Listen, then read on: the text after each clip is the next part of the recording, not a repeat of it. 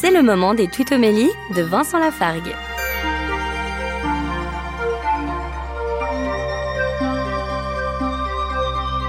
Dans la lettre aux Éphésiens, chapitre 1, verset 18, Paul fait cette belle demande pour nous tous, que Dieu ouvre à sa lumière les yeux de votre cœur. C'est splendide.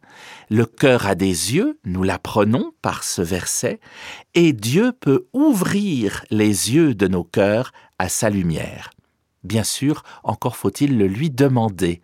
Alors faisons-le ensemble. Seigneur, ouvre à ta lumière les yeux de notre cœur. Retrouvez Vincent Lafargue sur sa chaîne YouTube, Serviteur quelconque.